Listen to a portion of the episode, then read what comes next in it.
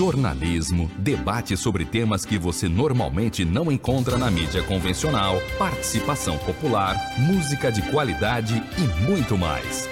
Web Rádio Censura Livre, a voz da classe trabalhadora.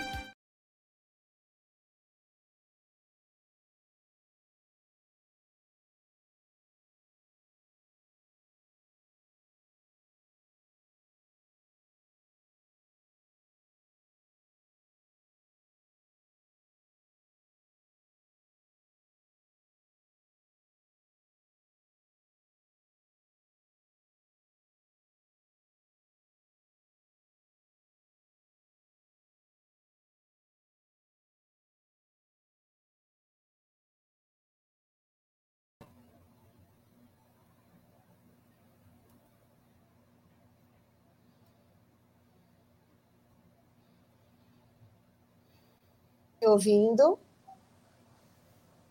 Ah.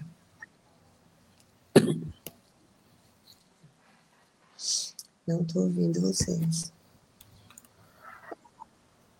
Não, não estou ouvindo vocês. Vocês estão me ouvindo? O microfone está fechado aqui, desculpe. Ah, sim. Olá, eu sou Antônio Figueiredo e esta é a Web Rádio Censura Livre. A emissora inicia agora a série de entrevistas com pré-candidatas e pré-candidatos nas eleições deste ano, 2020.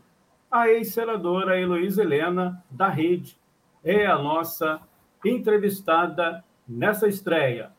O jornalista Marcelo Oliveira participa dessa conversa. Antes de darmos as boas-vindas à ex-senadora e ao nosso amigo Marcelo, solicitamos a você que está acompanhando aí que, por gentileza, na plataforma, nas plataformas da Web Rádio Censura Livre, no Facebook, no YouTube e também no Twitter, se inscreva no nosso canal no YouTube, acione o sininho para receber as notificações de novos vídeos. Você também pode deixar um comentário ou uma pergunta para a senadora na transmissão aqui no Facebook e também no canal do YouTube. Você também pode deixar um comentário né, no nosso WhatsApp, o WhatsApp da Web Rádio Censura Livre, código de área 21, código de área 21 965538908. 965538908. Sejam bem-vindas Bem, seja bem-vinda e seja bem-vindo. Muito obrigado, senadora. Muito obrigado, Marcelo. Vamos aqui o início, então, de acordo com a pesquisa da síntese de indicadores sociais do IBGE, 54,8 milhões de brasileiros estão abaixo da linha da pobreza, ou seja, um quarto da população nacional tem renda domiciliar por pessoa inferior a 406 reais por mês, segundo os critérios adotados pelo Banco Mundial. A nossa primeira pergunta, senadora: como você avalia este quadro? O atual governo é o único responsável ou o Partido dos Trabalhadores que governou o país por quase 14 anos também tem parcela de culpa na atual situação do Brasil? Bom, primeiro agradecer a generosidade democrática né, do espaço, abraçar você, Antônio Marcelo, dizer que é uma honra estar aqui com vocês, né, apesar de estarmos todos sob escombros de lutos, lágrimas, desempregos e sofrimentos no Brasil este país que nunca foi uma pátria, né, nunca foi uma pátria soberana, justa, igualitária e fraterna, e este país que, como você é, colocou, né, é um país que conseguiu empobrecer mais ainda a sua população mais pobre, mais vulnerável economicamente, socialmente e também ambientalmente. É o mesmo país que, além de ter promovido uma perda da minúscula renda, se é que isso pode ser considerado renda, da grande maioria da nossa população, empurrou 9 milhões de crianças na extrema pobreza e é o mesmo país que fez 10 novos bilionários, aumentou em mais de 30% a renda de 40 outros bilionários e possibilitou filas para compra de iate, avião, apartamento de luxo. Então, é óbvio que existe algo de errado na estrutura deste país, né? o país que nunca foi uma pátria, porque todos os setores estratégicos para qualquer nação que se queira soberana, e isso tem a ver desde com as questões ambientais, o subsolo, a energia, a água, áreas agricultáveis, tudo aquilo que é estratégico para o Brasil, infelizmente para qualquer nação, infelizmente é, os governantes, né, ora cederam de forma descarada, desvairada a pressão da grande estrutura do capital financeiro, a grande estrutura política e a promiscuidade política também. Claro que neste momento da vida nacional, onde nós temos à frente da presidência da República uma personalidade política que se comporta como um soldado covarde e sem honra, que deixa feridos para trás, nunca ninguém viu um único gesto de sensibilidade humana do rosto né, desse, desse presidente, alguém que se elegeu como se fosse um patriota e é mais um vendilhão da pátria, entreguista em relação a tudo aquilo que é estratégico para um país que se queira uma nação. E claro que é, qualquer pessoa, por honestidade intelectual, né? Sei que toda generalização é perversa e desonesta intelectualmente, mas qualquer pessoa com honestidade intelectual, ao analisar a estrutura do Brasil, seja o papel dos bancos públicos, das estatais, dos investimentos públicos que são essenciais para melhorar a vida da população, investimentos em infraestrutura que dinamizam a economia, geram emprego, gera renda, investimentos em equipamentos sociais, ao menos naquelas áreas que o Atlas da Violência apontam gigantescos dados, vergonhosos dados de violência letal intencional, e quando cruza com os equipamentos sociais, a ausência deles mostra claramente os grandes problemas nacionais, as questões relacionadas a saneamento, abastecimento de água, habitação, ampliação da rede de educação, de saúde, de segurança pública.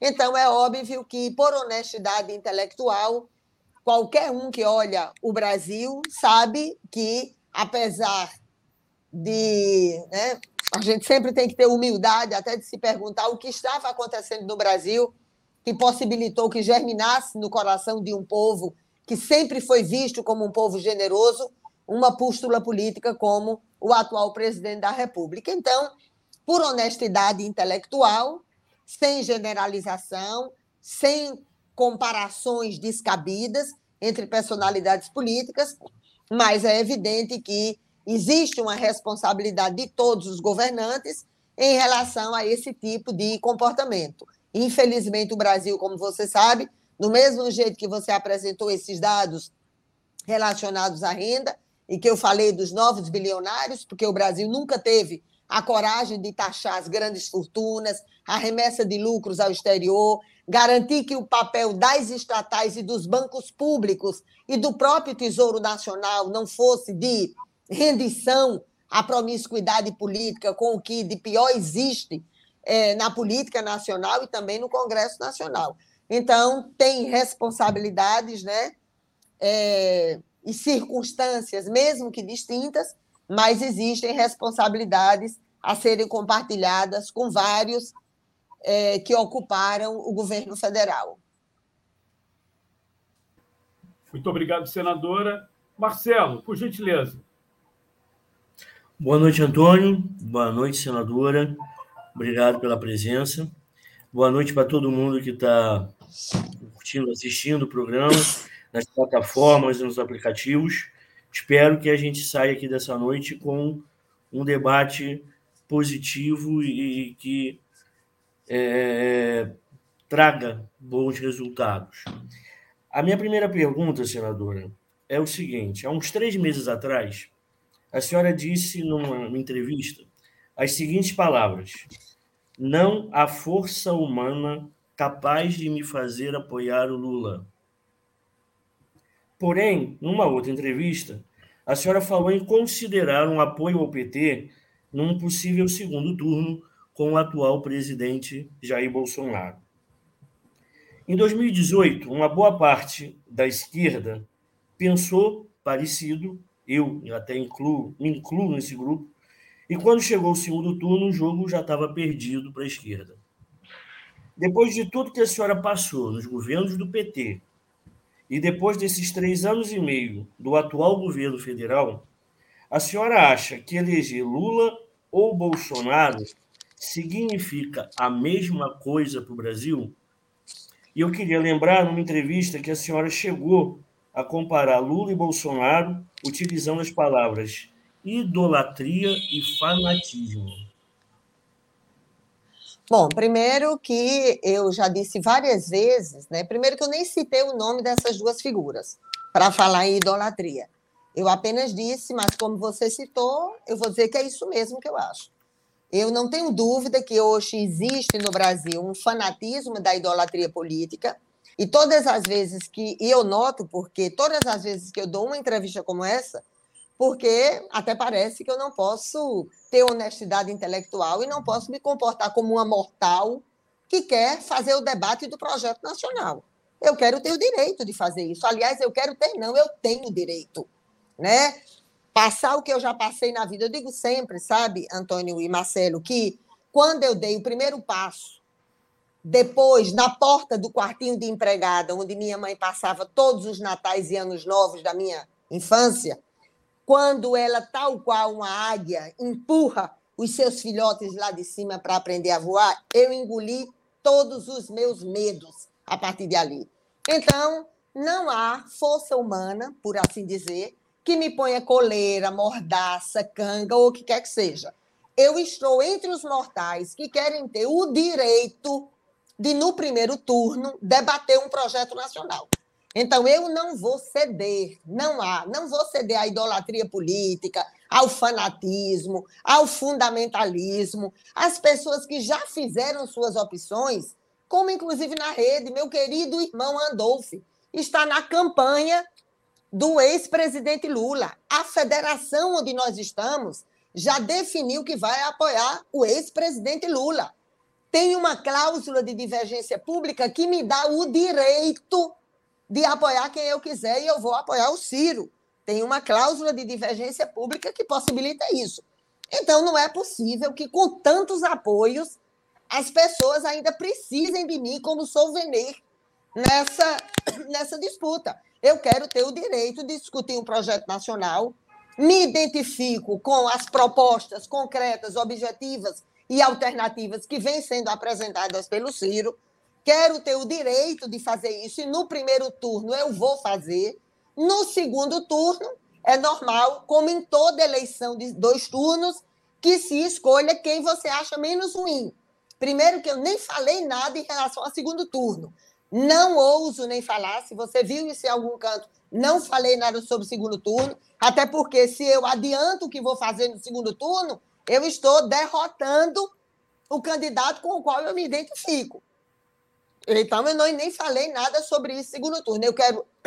Tenho o direito, tenho o direito pela federação, tenho o direito pela cláusula de divergência pública, sem colidir com a fidelidade partidária tenho o direito, como mortal que sou, de escolher o melhor projeto nacional. Acho que é o projeto do Ciro que mais se identifica com o que eu penso, do ponto de vista das políticas econômicas, das políticas públicas, das políticas sociais e metas claras e objetivas para o primeiro, segundo, terceiro, quarto ano, sem ser mercador de ilusão, sem demagogia e cinismo.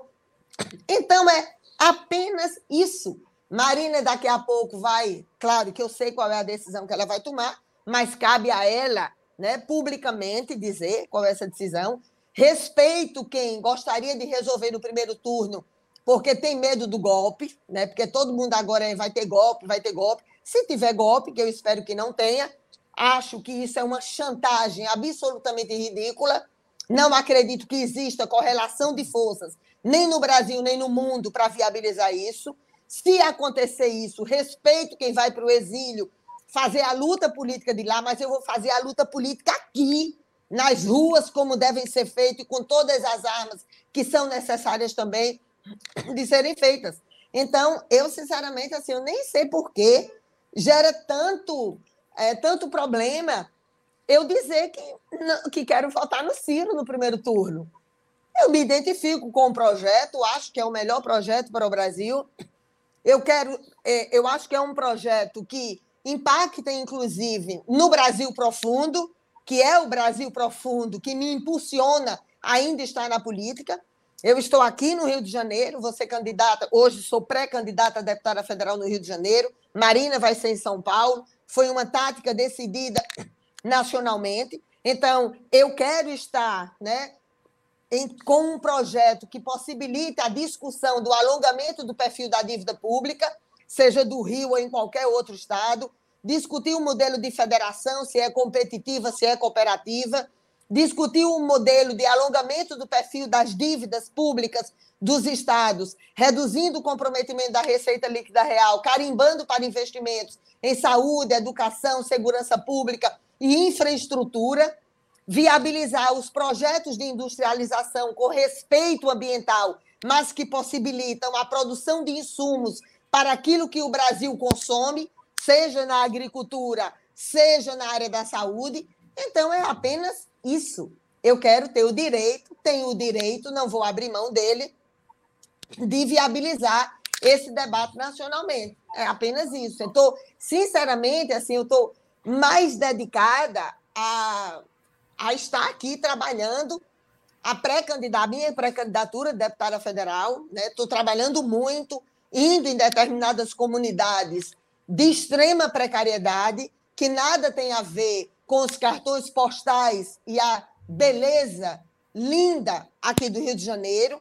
Né? Nessas comunidades onde eu ando, as pessoas estão desesperadas pela questão da mobilidade urbana, da habitação, do emprego, né? de crianças e jovens como mão de obra escrava do tráfico, situações absolutamente dramáticas na ausência de acesso à eficácia e resolutividade da saúde, da educação, da geração de emprego e renda, da capacitação profissional e inserção produtiva da nossa juventude. Então, eu tenho me dedicado a isso.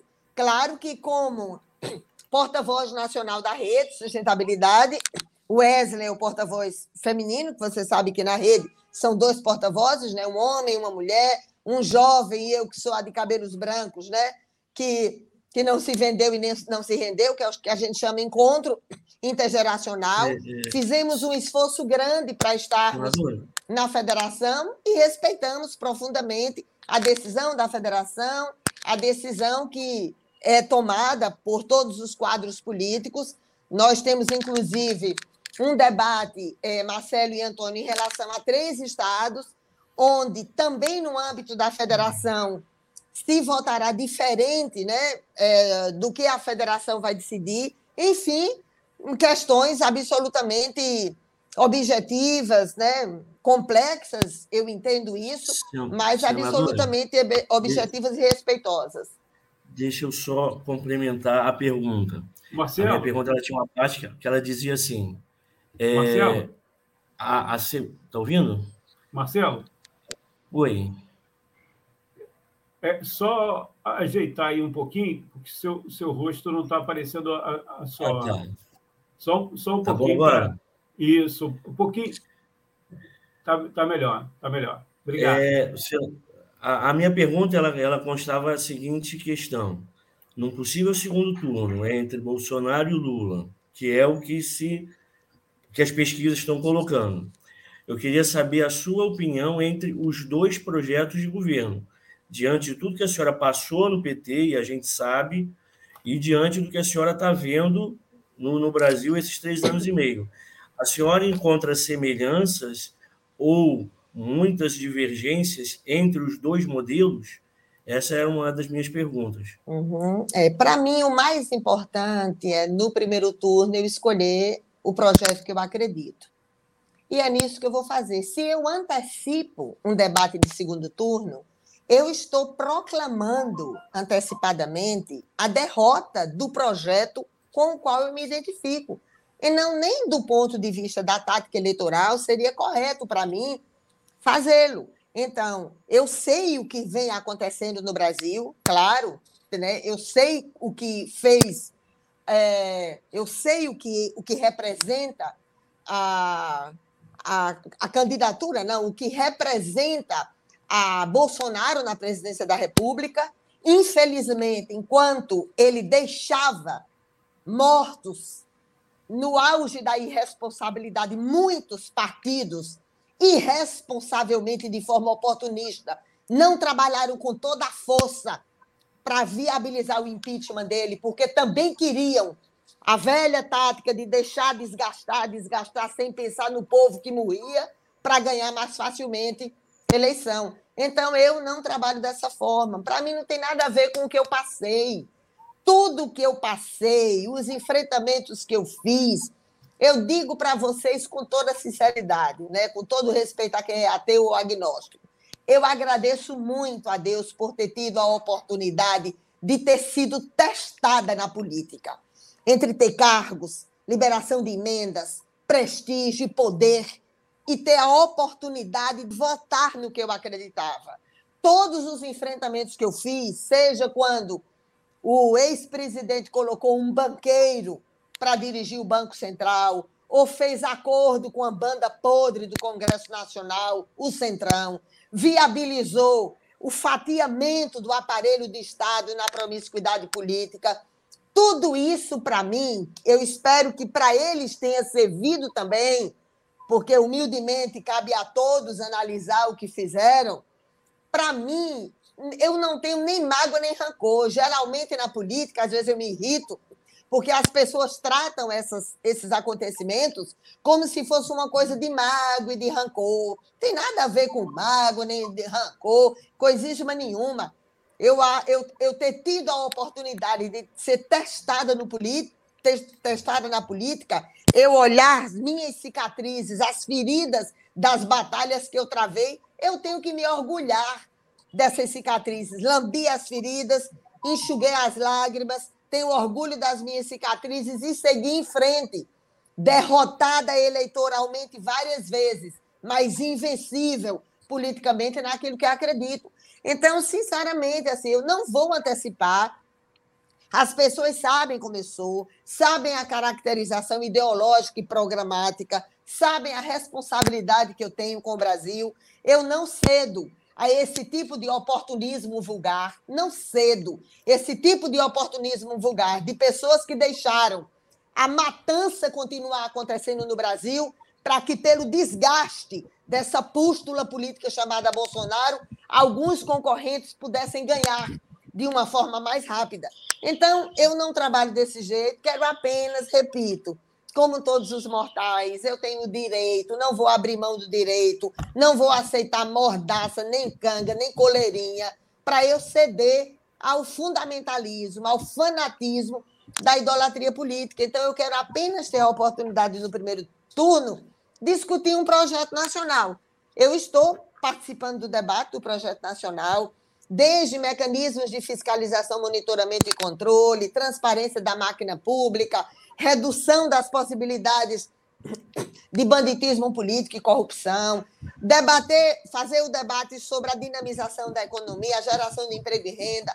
Há pouco, quando caiu aqui minha internet, todas as vezes que eu estou numa live ou em qualquer reunião que cai a internet, eu sempre já tenho até um mantra de dizer: imagine o que aconteceu com milhões de crianças e jovens no Brasil que não têm internet gratuita, que não têm um equipamento eletrônico, que perderam dois anos, dois anos. Vê o número de crianças e jovens que estão voltando para a sala de aula, o número de evasão escolar gigantesca. Então, eu quero né, estar num projeto que diga, no primeiro ano, como é que é o que o Ciro está fazendo. No primeiro ano, que é o também que eu espero, né? Se eu tiver a honra de chegar lá, a gente não pode falar isso, porque não pode pedir voto, é só pré-campanha de deputada federal, mas eu espero, se chegar lá, eu quero estar trabalhando para reduzir né, reduzir as carências na área de ensino, no ensino fundamental, na educação de jovens e adultos, na educação infantil, berçário e, e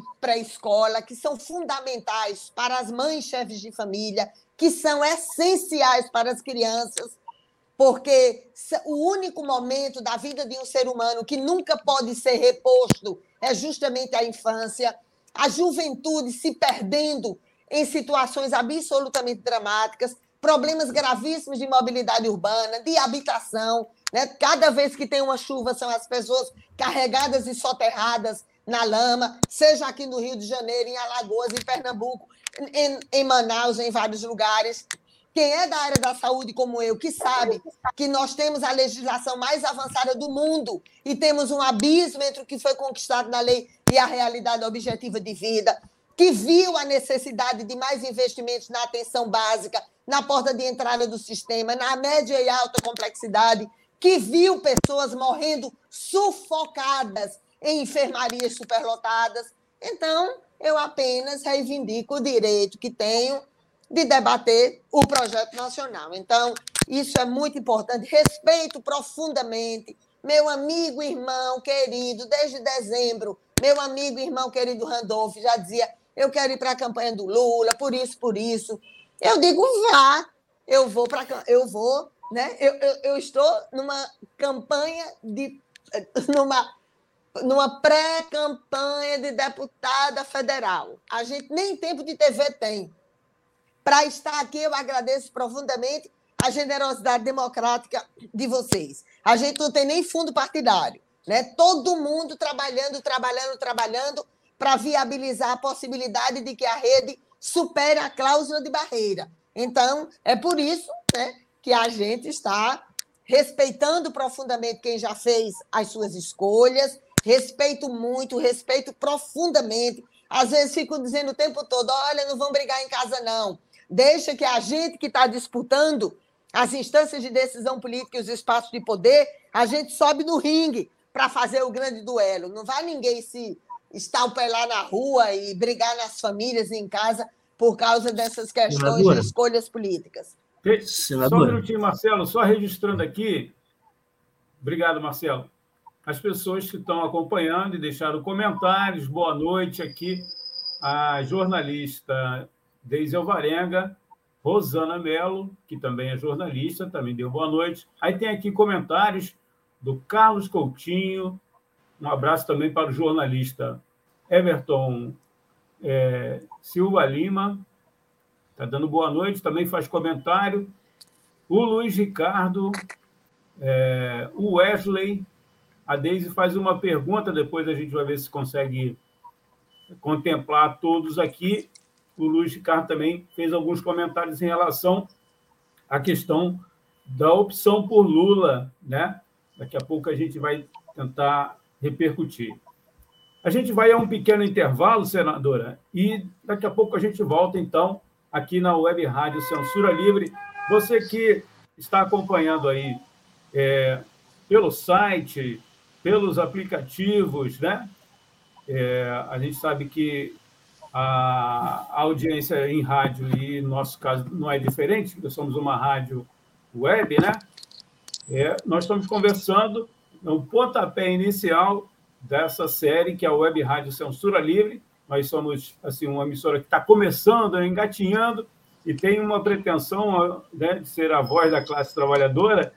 É, precisa muito da sua ajuda aí, se você puder divulgar a emissora e a gente vai aqui divulgar as nossas mídias. Para você que está acompanhando, assistindo aí pela primeira vez a nossa transmissão ao vivo no site, só o áudio, nos aplicativos também, mais tarde no, no podcast e ao vivo é também com a imagem na nossa, na nossa página no Facebook, no Twitter, que é uma novidade, e no é, o YouTube que a gente pede aí, a gente tem só 2 mil pessoas inscritas, né?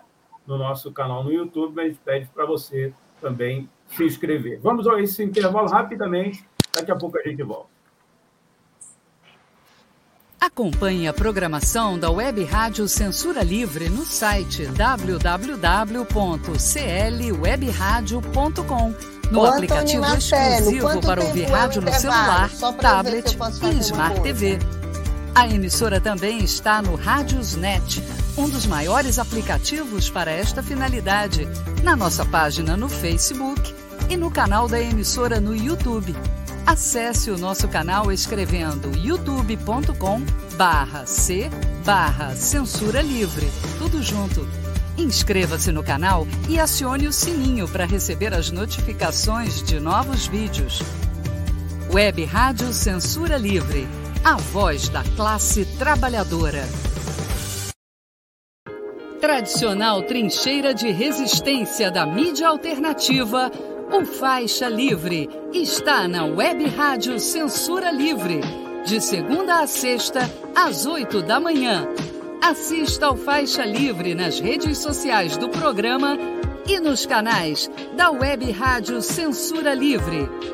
Faixa Livre e Censura Livre, juntos pela democratização da comunicação. Jornalismo, debate sobre temas que você normalmente não encontra na mídia convencional, participação popular, música de qualidade e muito mais. Web Rádio Censura Livre, a voz da classe trabalhadora. Senadora, eu estava ouvindo a senhora, mas eu não podia falar. Ah, porque entendi. o microfone aqui, quando essa plataforma, quando você é, dispara a vinheta, o microfone fica fechado aqui. Aí por isso eu, ah, eu não respondi. Eu, não, não entendo tempo, nada dessa área. Se não deu tempo, a gente dá uma paradinha e... A não, se averrei não, tá tudo não, certo. Tá certo. O Marcelo me pediu a palavra, mas antes eu vou aqui a uma pergunta. Pode ser, Marcelo? Claro, claro que sim. Vamos aqui, né, literalmente, ser a voz da classe trabalhadora. Então, vamos colocar aqui o, o, um comentário na verdade, é uma pergunta. É, deixa eu ver se eu acho aqui a pergunta. É, ainda não achei. Estou procurando aqui. Tem bastante comentário aqui. Eu vou localizar e a pergunta do, do Everton, na verdade, é em relação ao Lula, né? É, aqui, está aqui agora na tela. Ele diz assim: o Everton, que é jornalista também, muito obrigado aí pela sua é, audiência e pelo seu comentário, sua pergunta. Mas a senhora não acha que uma frente em prol de Lula, logo no primeiro turno, é o melhor para é, o momento? E ele segue aqui dizendo: é, é mais garantido para tirarmos o Bolsonaro e o fascismo do poder o quanto antes. É a pergunta aqui do jornalista Everton Silva Lima. A senhora pode responder ao Everton? Eu, eu, eu respeito profundamente a sua, a sua avaliação, respeito profundamente, mas tem uma avaliação distinta. Acho que eleições em dois turnos, no primeiro turno, a gente discute o melhor projeto que a gente se identifica, e no segundo escolhe o menos ruim. Mas tenha convicção você que se por acaso né, eu tiver a honra de estar lá, independente de quem seja eleito, eu não vou deixar roubar direitos dos trabalhadores, vou trabalhar com todas as minhas forças para aniquilar a tal da PEC, do teto dos gastos, para viabilizar a redução do comprometimento do orçamento, jogando dinheiro no superávit para encher a pança dos banqueiros, viabilizar mais investimentos nas áreas que são essenciais, né? revisar as, as mentirosas né? reformas, que de reformas nada tem, porque nunca reformaram o aparelho de Estado que sempre foi privatizado e parasitado a serviço de uma elite, re, é, rever a questão da reforma trabalhista, que roubou direitos dos trabalhadores, as reformas da Previdência, que também o fizeram. Então, quanto a isso, não tenha dúvida que, se lá estivermos, estaremos resistindo com todas as forças para defender os direitos dos trabalhadores e não os direitos das velhas elites políticas e econômicas que sempre reinam e gostam muito da vassalagem política. Obrigado, senador. Perdão. Obrigado, senadora Marcelo. Senadora, é, a, a, a tal da, da cláusula de barreira fez surgir essa nova situação aí, que é essa coligação entre rede e pessoal. Eu queria que a senhora é, explicasse, para quem não, ainda não está entendendo, o que, que aconteceu com essa, esse acordo entre pessoal e rede, que tem uma duração de pelo menos quatro anos, se não me engano, não é isso? E também a estratégia da rede em lançar sua candidatura a deputada federal pelo Rio e da ex-ministra Marina Silva como deputada federal por São Paulo? Ó, oh, Marcelo, ano passado, no Congresso da Rede, que é a, que a gente chama, né, que você conhece, a maior instância da democracia interna de um partido, a gente decidiu três tarefas. Né? Uma, a atualização dos 18 eixos estratégicos para o Brasil sustentável, que mexe nas questões da chamada sustentabilidade econômica, social e ambiental, era a atualização com base no que Marina apresentou em 2018, viabilizar duas candidaturas ao governo, que era Aldifas no Espírito Santo e, na época, Randolph no Amapá. Randolph foi para outra tarefa, ficou Lucas Abraão como candidato nosso no Amapá, e superar a cláusula de barreira. A superação da cláusula de barreira ela se tornou muito importante para a gente, não é nem por não ter fundo partidário né? E não ter fundo partidário é complexo, óbvio, né? Porque a gente não tem estrutura mínima para fazer deslocamento, para viabilizar questões que são naturais em um partido. Mas isso a gente vai se virando e se organizando. O pior para a gente de não ter ultrapassado a cláusula de barreira na última eleição foi justamente essa clandestinidade de não ter acesso ao horário político não tem acesso ao horário eleitoral. A rede não tem acesso ao horário eleitoral. Com a federação, claro que é, é difícil mesmo de compreender a federação, é difícil para todo mundo, porque nem é fusão, onde dois partidos se dissolvem e viram um partido só. Não é só uma aliança, porque tem que ter duração mínima de quatro anos, e mais complexo ainda será atravessar num país de dimensões continentais, com mais de 5.500 municípios, a federação juntinha, porque não pode dissolver antes de quatro anos. Então, vai ser bem duro.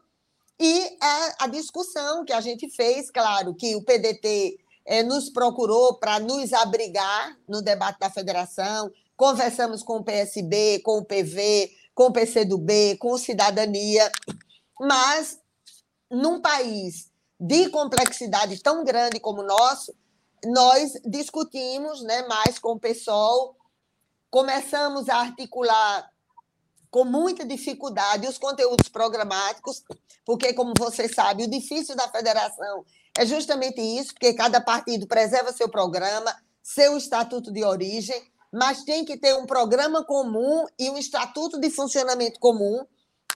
Não foi fácil compatibilizar o que é essencial para o pessoal, que é o centralismo democrático, com o que é essencial para a rede, que é o consenso progressivo. Portanto, coisas muito distintas, mas a gente fez um esforço muito grande para viabilizar isso. Né? Então, a gente não tem tempo de TV, é uma clandestinidade, porque nem a gente tem o acesso ao horário político, que é aquele que os partidos têm durante o ano para apresentar suas teses ideológicas, programáticas, e nem tem acesso ao horário eleitoral. Portanto, a gente está numa federação com o PSOL. Se o PSOL não quiser me dar nenhum segundo de TV aqui no Rio, ou para Marina em São Paulo, nós vamos estar sem acesso ao tempo de TV. Então, foi isso que realmente viabilizou a necessidade de que nós buscássemos né, os maiores colégios eleitorais, justamente para, ao disputar no imaginário popular o nosso programa, a gente também pudesse ter o direito de estar nas instâncias de decisão política e nos espaços de poder. Na verdade, a rede tem apenas uma deputada federal, que é a Joênia. Agora nós temos o Túlio também, de Pernambuco. A Joênia é a primeira e única né, mulher indígena que está no Congresso Nacional, que é a nossa deputada federal de Roraima, e o Túlio, né, que para honra nossa, veio ficar conosco na rede também. Mas, na eleição passada, nós não fizemos um esforço como vamos fazer nessa para deputados federais. Na última eleição, você lembra que a rede fez cinco senadores, embora quatro tenham saído da rede, ficamos apenas com Randolph, e nenhum voto conta. Nem senador, nem presidente, nem governador, nem deputado estadual. O único voto que conta para ultrapassar a cláusula de barreira são os votos de deputados federais ou a eleição dos deputados federais. Né? Quem fizer 11 deputados federais, porque na eleição passada foram nove, 11 deputados federais, ultrapassa a cláusula de barreira. Então, a gente espera ter a oportunidade de estarmos representados também e podermos ter acesso ao horário político, ao horário eleitoral, que é de fundamental importância para que a gente possa disputar no imaginário popular o programa que motivou a nossa criação enquanto rede.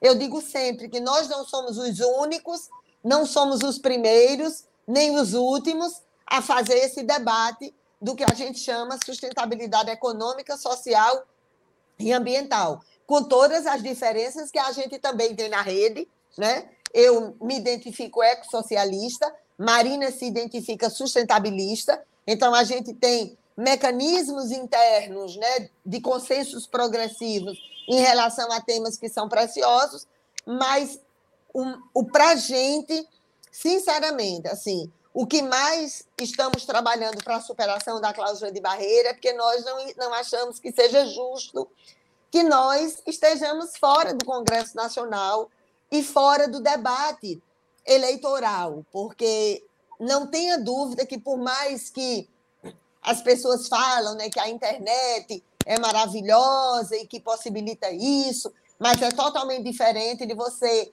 está vendo um jornal ou uma novela e aparece lá aquela inserção ou horário eleitoral apresentando alguém como candidato, né? Então essa clandestinidade política é muito dura para nós e é em função disso que a gente definiu mesmo priorizar as eleições de deputados federais, Marina em São Paulo, eu no Rio e em vários estados priorizar realmente as candidaturas de deputados federais. E junto com a federação, claro, que o pessoal tem as suas candidaturas prioritárias também, e a gente espera, né, conjuntamente, superarmos a cláusula de barreira e obrigatoriamente, viu, Marcelo, tem que ficar quatro anos obrigatoriamente, porque se por acaso a federação dissolver antes, legalmente você perde absolutamente tudo que tenha conquistado enquanto federação. Então, não pode romper antes de quatro anos. Senadora Heloísa Helena, eu vou fazer duas perguntas aqui, daqui a pouquinho. Dois é, das pessoas que estão acompanhando aqui deixaram perguntas. A Deise, Deise Alvarenga e o Luiz Ricardo. Né? Mas antes eu queria saber aqui a sua é, posição. O assassinato do indigenista Bruno Pereira e do jornalista inglês Dom Phillips, na Amazônia, é mais um exemplo da crueldade da política genocida de Bolsonaro para a região e os povos originários. Caso um governo de esquerda assuma o país em 2023, na sua avaliação, senadora, será possível reverter esse quadro nos próximos quatro anos e como? Eu não tenho dúvida, eu acho que, deve, que é possível, sim. Precisa ter coragem política, né, de não ceder à promiscuidade política com a banda podre do Congresso Nacional.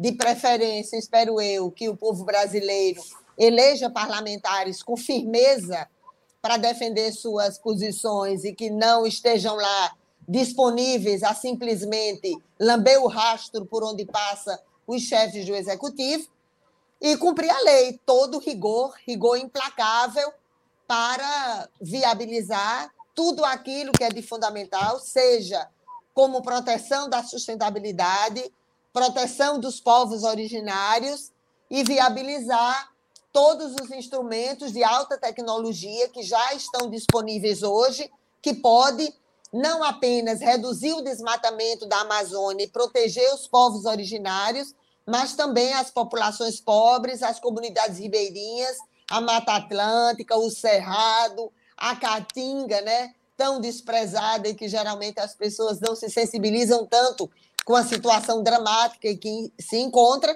Então, eu acho que é possível, sim, mudar né, com firmeza, realmente precisa, firmeza para fazer os enfrentamentos, firmeza para não permitir esse tipo de perseguição maldita, né? essa confiança maldita na impunidade, seja a impunidade do banditismo político, da corrupção, seja a impunidade em relação à perseguição aos povos originários, aos indigenistas, às pessoas que fazem denúncias, estejam elas onde estiverem. Então, eu, eu, eu compreendo que com firmeza e com, com firmeza, especialmente, a gente consegue reverter esse quadro tão, tão dramático, angustiante, em que passam milhares no Brasil.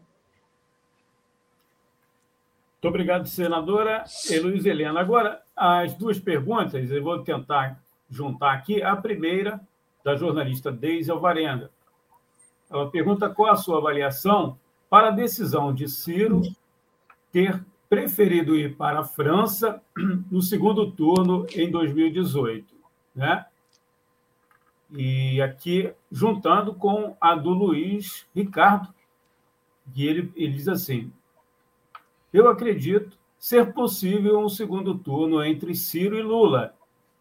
E pergunta aqui oh. é, o que a senhora acha disso e se seria sensacional, segundo ele aqui, né? Oh, eu também acho que seria maravilhoso. Eu acho que é melhor perguntar ao Ciro, porque eu não sei né, se ele foi, se não foi, o que foi que ele fez. Cada um diz uma versão. É, em relação a isso, eu realmente não tenho como, como dizer. Eu sei que eu não vou, né? Eu nem vou, aliás, não tenho nem condição de ir, porque até para estar aqui eu vendi o único carro da minha família para poder estar aqui, porque eu não gosto da roubalheira, da safadeza e da vigarice política, e por isso mesmo tenho aguentado perseguição implacável, né? Muitas e muitas vezes, e eu tomara realmente que tenha, seria um ótimo segundo turno, né? Olha que maravilha. Debate programático, debate do projeto nacional, discutir áreas agricultáveis, neste país que uma colherada em cada três colheradas de comida no mundo é aqui que produz, o país que produz tanta comida, aliás, produz mais ainda como matéria-prima, né? Imagina, o Brasil produz alimento para virar ração dos porcos da matança de outros países e as pessoas aqui correndo atrás de osso e as pessoas aqui morrendo de fome. Então, eu acho que seria muito interessante esse debate no segundo turno. Marcelo. É, senadora, ontem o ex-presidente Fernando Collor lançou sua pré-candidatura ao governo de Alagoas, com o apoio do atual presidente Jair Bolsonaro. Qual é o cenário político atual no seu estado de Alagoas e a sua vinda para o Rio pode desfalcar a esquerda nesse possível retrocesso colorido com dois L's? Não vai, não. Sabe por quê? Porque, na verdade, o Colo foi eleito com o apoio do Lula. O Colo foi chamado de companheiro lá, do mesmo jeito que Renan e Benedito de Lira, pai do Arthur Lira. Entendeu? Então não vai desfalcar, não, porque eles já estão todos juntos lá. Eu sou gato velho, ou vira-lata, como se diz, fico olhando de longe a briga de cachorro grande. Então, desfalque tem não. Agora, porque lá estão tudo junto, daqui a pouco vão estar tudo junto, como estiveram para me derrotar. Era companheiro um lado, companheiro Renan, companheiro Benedito de Lira, pai do Arthur Lira, era tudo, tudo juntinho lá, na mesma, no mesmo bando para me derrotar. Então não tem essa história de desfalque lá, não. Agora, eu estar aqui no Rio de Janeiro, eu sempre tive uma, uma memória afetiva muito grande com o Rio de Janeiro, porque meu pai trabalhou aqui muitos anos na construção civil. Aliás, saiu daqui aleijado de carregar sacos de cimento, carregando meu irmão mais velho enrolado em trapos. Então, é, o Rio de Janeiro sempre me acolheu. Xenofobia tem em todo canto, mas o Rio de Janeiro sempre me acolheu, como sempre acolheu também nordestinas, é, turcos, judeus e muçulmanos, japoneses, chineses, imigrantes. Então, a gente sabe conviver muito bem em relação a isso. Eu me sinto acolhida com muito carinho e afeto, fui muito acolhida, inclusive em regiões como a Baixada Fluminense, que nem tem uma tradição muito grande de identidade ideológica, mas talvez pelo combate à corrupção que eu fazia, acabei tendo uma votação muito bonita quando fui candidata a presidente. Como faz muito tempo, né? Não sei se as pessoas vão lembrar, porque eu voltei também para a sala de aula, fiquei um tempo fora e depois fui sendo derrotada por essas figuras, todas apoiadas pelos governos federais que se diziam de esquerda e que iam para lá chamar camaradas e companheiros as pústulas políticas do estado de Alagoas, só para me derrotar. Mas não tem problema, eu estou entre aquelas que se dizem todos, todos os dias derrotada eleitoralmente e invencível politicamente. Então, eu espero que a decisão que nós tomamos no Congresso Nacional é, possibilitem, tenho andado muito aqui no chamado Rio Profundo, né? o Rio Profundo mesmo, é Rio das Pedras, Jacarezinho, Bangu, conversando com determinadas pessoas que vivem o Rio de Janeiro, que está além das belezas maravilhosas, né? Do que é o Rio de Janeiro do ponto de vista da mãe natureza e dos cartões postais. Então, eu espero, é, de alguma forma, ajudar a possibilitar mudanças estruturais profundas e onde eu estiver, eu estarei lutando com todas as minhas forças pela educação no Brasil, pela segurança pública, pela justiça social, para possibilitar mas, mas... que aqueles que ganham muito, eles possam, de alguma forma, também pagar alguma coisa. Mas como é que está o cenário político lá em Alagoas? A senhora tem mais ou menos uma noção? Estão brigando entre eles. Estão brigando entre eles lá. Estão brigando entre eles. Eles estavam juntos um dia desse. Agora vão é assim mesmo, mas a disputa política acontece isso. Dentro da, dos, dos próprios setores, né? É, acontece isso. Mas eu vou estar lá no Congresso. Na... Não posso falar isso, né? Porque a gente não pode dizer isso, porque é propaganda antecipada. Mas estão lá, estão trabalhando muito, eu estou tô, tô observando da esquina. Senadora, apesar das denúncias e alertas sobre irregularidades, o governo Bolsonaro entregou a Eletrobras por um quarto do valor. A privatização significa que a energia ficará ainda mais cara. A pergunta nossa é a seguinte: caso seja eleita deputada federal, hoje a senhora pré-candidata, é eleita este ano, em 2022. Você acha possível que o Congresso e no eventual governo de esquerda, o futuro presidente reverta essa privatização? Mas eu espero que tenham coragem de fazê-lo, né? Até porque é um setor estratégico. Infelizmente, no Brasil já se privatizou até água, privatizando hidrelétrica em terra indígena. É, do mesmo jeito que agora esse vendilhão da pátria está entregando, como todos os vendilhões da pátria o fazem com setores estratégicos, seja do subsolo, né, das áreas agricultáveis, dos recursos hídricos, eles fazem isso o tempo todo. Então, eu espero que a gente tenha a coragem política, a independência que é necessária para pressionar que o governo federal, o futuro governo, faça. Prefiro não especular antecipadamente se vão ter ou não coragem política de fazê-lo, mas eu espero que no Congresso tenham pessoas com a coragem e a firmeza que é necessária, não para fazer vassalagem política, mas para fazer a pressão que é necessária de direcionar rumos naquilo que é estratégico para o Brasil.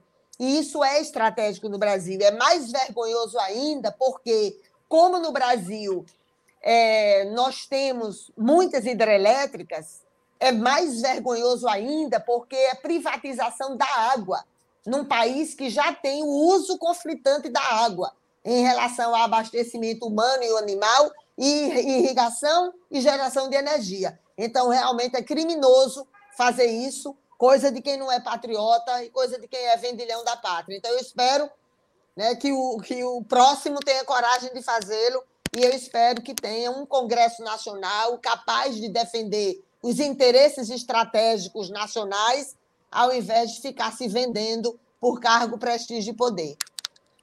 Senadora, a gente está estamos nos encaminhando para o final, né? É, queria agradecer é, as pessoas que estão acompanhando, se elas pudessem, puderem, né? Então aí as pessoas curtir, divulgar, porque é importante para a emissora a gente né, divulgar ainda mais aqui a nossa série de entrevistas. A gente agradece ao Marcelo também, mas ele vai fazer uma última pergunta e daqui a pouco eu fecho com a minha aqui. Por gentileza, Marcelo. Bom, Antônio, a pergunta é: criou-se um clima de luta do bem contra o mal nessas eleições, né? Então, é democracia versus autoritarismo, é o que tem permeado as discussões sobre essa eleição.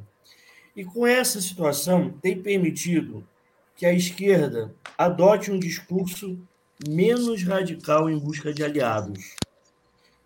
Numa nova versão da Frente Ampla, que uniu Juscelino, Jango e Lacerda lá em 66, alguns fatos têm marcado essas eleições, tipo Lula fecha com Geraldo Alckmin como vice. Ciro conversa abertamente com o partido União Brasil, antigo PFL, e chega a convidar o apresentador José Luiz da Atena para ser seu vice. O candidato a governador do Rio, Marcelo Freixo, do PSB, chega a declarar aos seus eleitores que não devem entender a sua candidatura como sendo nem de esquerda e nem de direita. Na sua opinião, que sempre foi radicalmente contra essa relação muito íntima entre direita e esquerda, o momento atual é diferente e permite essas coligações, ou isso é uma prática comum da esquerda brasileira e o momento está apenas tornando tudo mais nítido? Eu acho que está tornando tudo mais nítido. Eu não posso dizer que não compreendo e é, eu sei, eu tenho conversado né, com Marcelo Freixo, sei da. Tenho muita confiança nele, sei da, das profundas angústias que ele tem vivido. Hoje conversei bastante com o Molon também sobre questões que são fundamentais né, no debate de federação, se ele, né, ele como candidato a senador também, eu acho que determinados acordos políticos, né, por mais que eu represente e não queira, né, e não me sinta à vontade de fazê-los, eu, eu acho que é, é deseducativo para a população. Não é a primeira vez que isso acontece. Eu até tinha dado o exemplo há pouco do que eu vivenciei é, no meu estado. É, não é a primeira vez, não é. São muitos gabinetes dos ódios, são situações dramáticas que já tinham acontecido e que continuam acontecendo. Essa coisa do. Uma coisa é a disputa ideológica, programática, dura, se necessário for. Mas quando você assume é, que o duelo programático, ideológico, ele passa a ser de perseguição implacável, de destruição do adversário, de você começar a torcer né, para que o adversário seja aniquilado, esmagado, morto. Isso é, isso é terrível, venha de onde vier. Isso é terrível. Então, eu, eu preferia não estar vivenciando isso, sinceramente. Respeito quem talvez no desespero, ache que a única tática eleitoral possível é essa. Eu respeito, sinceramente, tento compreender, por isso que às vezes eu nem fico falando disso, né? eu falo dos projetos apresentados pelas candidaturas e nem falo sobre as alianças que estão sendo feitas, mas eu acho que é profundamente deseducativo, por mais que seja o que você, de forma inteligente, caracterizou, que é dá mais transparência, portanto, é menos cínico e dissimulado, mas eu acho que é muito ruim do ponto de vista, eu acho que é deseducativo, porque o processo eleitoral é também um processo de demarcação de propostas, de campos, de possibilitar nitidez aos arranjos é, ideológicos, programáticos, partidários. E quando isso não consegue ser feito, eu acho que é, é, é profundamente deseducativo e não leva ao aprimoramento é, da nossa democracia representativa. A gente já não está numa democracia, né? porque democracia sem justiça social não se consolida como tal. Uma, um, um país que as pessoas são assassinadas, humilhadas, torturadas e mutiladas pela cor da pele, pela forma de amar, pelo gênero, pelo lugar que mora, pela roupa que veste. Imagina outras coisas mais complexas. Então, eu, eu acho deseducativo politicamente. Não sei, cada um deve saber qual fardo que quer carregar, qual fardo que pode carregar. Eu não cedo a isso, mas cada pessoa é que sabe qual fardo que pode carregar. Eu acho deseducativo no processo eleitoral e muitas vezes isso significa arranjos políticos na gestão, na administração, que geram a concessões inaceitáveis, né? Concessões inaceitáveis. E muito obrigada, viu? Muito Tem uma última pergunta, senadora. Ah, sim.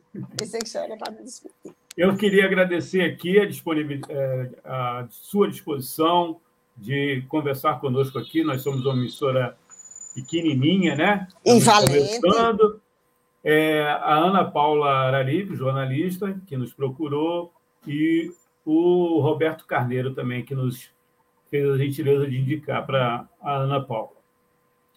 Como pré-candidata a deputada federal pelo Rio de Janeiro, quais as principais lutas e propostas que você defende? Bom, como eu sou professora de epidemiologia, né, eu sou enfermeira sanitarista, meu irmão é médico do SUS, a gente sempre trabalhou muito com esses dados. Eu digo sempre que é, além de três carreiras nacionais, né, que eu defendo essa concepção de carreira única, piso nacional único, mais investimentos do governo federal na área de educação, saúde, segurança pública, para melhorar a eficácia e resolutividade, garantir mais mecanismos de fiscalização, monitoramento e controle, pisos nacionais definidos nessas carreiras, as questões da dinamização da economia local, a geração de emprego e renda e, claro, como eu sou professora de saúde pública e acompanho né, das doenças infecto-contagiosas, as crônico-degenerativas e cardiovasculares e os agravos externos, infelizmente, o principal problema de saúde pública dos jovens de 15 a 29 anos, quase de 12 a 29 anos, é a violência letal intencional. Então, é, cruzar a, a cobrança, né, os investimentos em equipamentos sociais nessas áreas que o Atlas da Violência mostra, que quando você cruza os dados de violência letal intencional com os dados de equipamentos sociais nesses territórios, você identifica com clareza a necessidade de viabilizar isso. Então, é, aqueles 18 eixos estratégicos né, para o Rio de Janeiro sustentável e para que o Rio de Janeiro consiga ser belo na realidade da vida das pessoas. Então, essas são as áreas com as quais eu trabalho, claro, que é a questão da dinamização da economia, geração de emprego e renda, melhoria da mobilidade urbana, habitação, saneamento, são questões com as quais a gente já trabalhou muito tempo e os mecanismos envolvidos que vai na área de segurança pública, educação em saúde e esses outros mecanismos que a gente chama como políticas sociais, que vai desde a renda básica, que é um mecanismo fundamental, independente do nome que a ela seja dado, é de fundamental importância que isso seja realmente viabilizado. E os equipamentos sociais nas áreas de extrema violência, que vai desde a escola em horário integral, os centros de música, cultura, esportes, os mecanismos de capacitação profissional e inserção produtiva da juventude, enfim, disputar cada metro quadrado do território do Rio de Janeiro para possibilitar dignidade e vida vivida em plenitude para as pessoas daqui e para o nosso Brasil. É isso, muito obrigada, viu? Parabéns pela resistência de vocês, parabéns por possibilitar um novo mecanismo né, de comunicação e de defesa dos direitos das trabalhadoras e dos trabalhadores.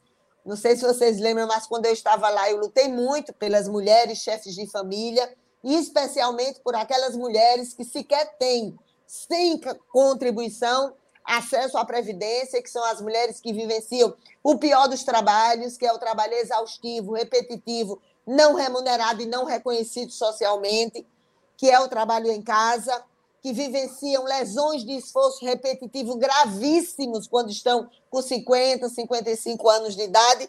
Enfim, a defesa dos direitos dos trabalhadores, aquilo que é fundamental é, para a estratégia né, de que o país possa ser uma pátria que nunca foi, mas um dia será. Pátria mãe, soberana, justa, igualitária e fraterna. Ainda não foi, mas um dia será, e na verdade depende de todos nós.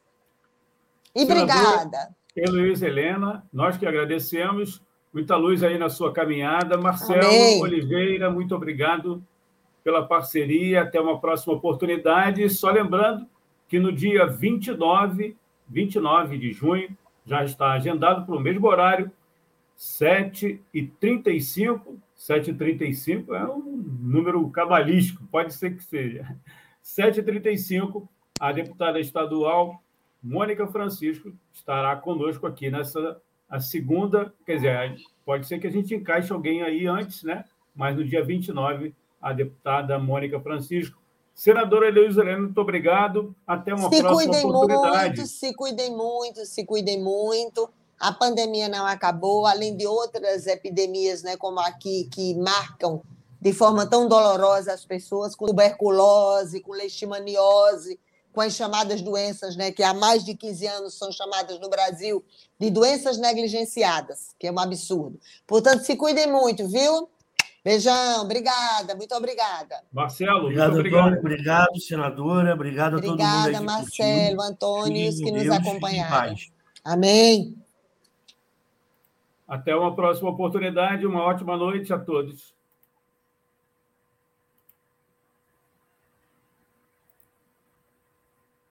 Jornalismo, debate sobre temas que você normalmente não encontra na mídia convencional, participação popular, música de qualidade e muito mais. Web Rádio Censura Livre, a voz da classe trabalhadora.